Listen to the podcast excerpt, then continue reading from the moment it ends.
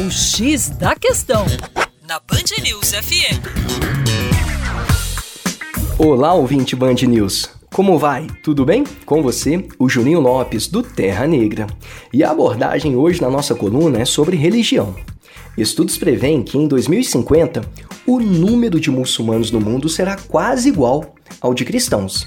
E que, se mantidas as tendências demográficas atuais, o número de muçulmanos deverá ultrapassar o de cristãos até o final deste século. No entanto, aqui na América Latina, o aumento do número de seguidores do islamismo não acompanha o ritmo registrado em outras partes do mundo, como por exemplo lá no continente europeu.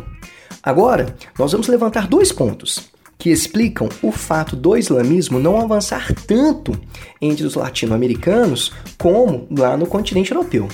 Vamos lá. O primeiro ponto é o pequeno número de fiéis. A natalidade normalmente é muito alta entre os muçulmanos.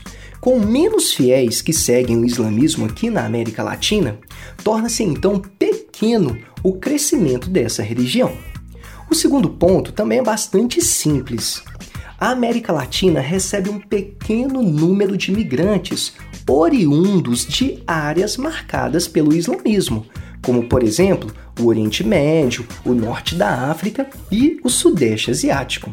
Essas regiões perdem imigrantes, por exemplo, para o continente europeu. Não acontece o mesmo em relação à América Latina. Por isso que o islamismo cresce pouco nesta região. É bem simples, não é?